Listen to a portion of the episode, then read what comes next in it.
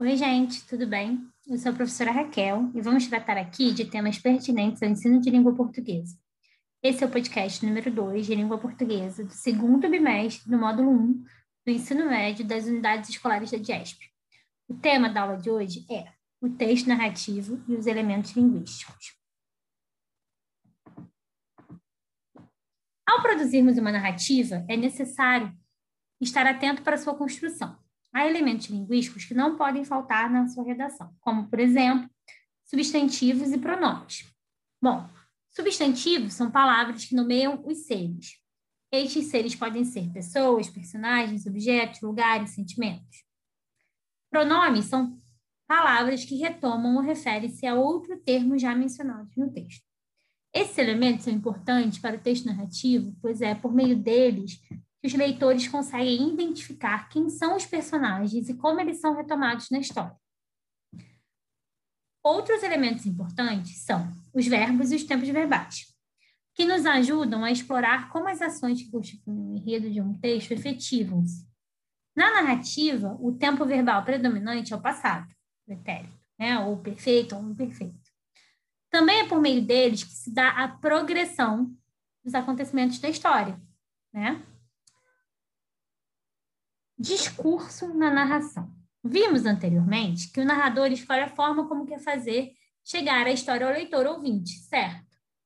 Isto é feito por meio da utilização dos discursos, ou seja, pela forma como apresenta as falas e pensamentos das personagens dentro da narrativa. Isso pode acontecer de três formas. O narrador pode usar o discurso direto. A fala do personagem é reproduzida por ela mesma, ou seja, nesse tipo de discurso, as personagens ganham voz. É importante destacar a presença de alguns elementos básicos, como verbo de elocução, falar, perguntar, dizer, responder, uso de dois pontos, aspas ou travessão, marcando a própria fala.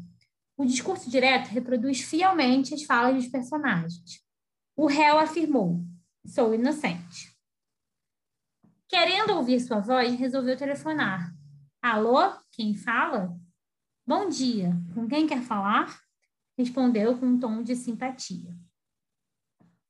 Outra opção é o discurso indireto, onde há um narrador que reproduz com a sua voz a fala da personagem.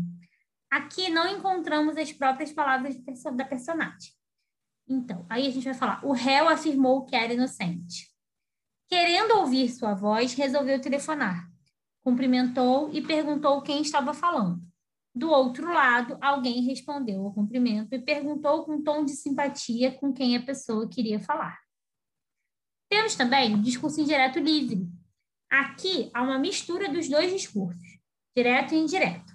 Isto é, há intervenções do narrador e da fala dos personagens.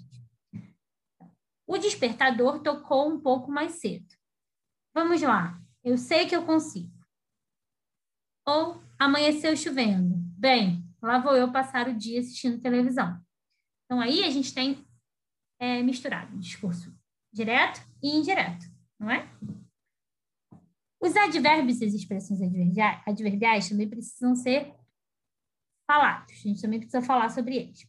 Os advérbios e as expressões adverbiais são usados para marcar a articulação entre as partes de uma história e constituir o enredo e a sequenciação das ações no texto eles indicam em que circunstâncias ocorreram essas ações. Esses termos podem atribuir noções de tempo, modo, lugar, intensidade das ações e fatos que estão sendo contados. Então, nós temos advérbios de tempo, como cedo, tarde, de modo, como calmamente, rapidamente, de lugar, como perto, longe, lá, aqui, de intensidade, como muito, pouco, demais, bastante. A pontuação também é muito importante nessa construção verbal. Na narrativa, além de orientar a leitura segundo as regras gramaticais, ela também intensifica sentimentos, como no uso de reticências no final da fala. Os travessões, antes de cada diálogo, vão indicar a fala das personagens ou a mudança de interlocutor no diálogo. Os dois pontos são usados para anunciar o que vai ser dito pelas personagens numa narrativa, mas também pode indicar uma enumeração e uma citação. Os pontos de interrogação, de exclamação, também marcam a expressividade né, no texto.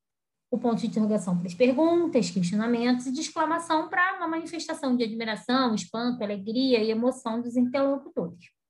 Bom, agora que nós já vimos aqui, né, quais são os elementos presentes nesse texto narrativo, chegou a hora de colocar a mão na massa, colocar em prática tudo que a gente aprendeu. Então, façam os exercícios. Eu desejo a vocês um bom trabalho e até breve. Tchau!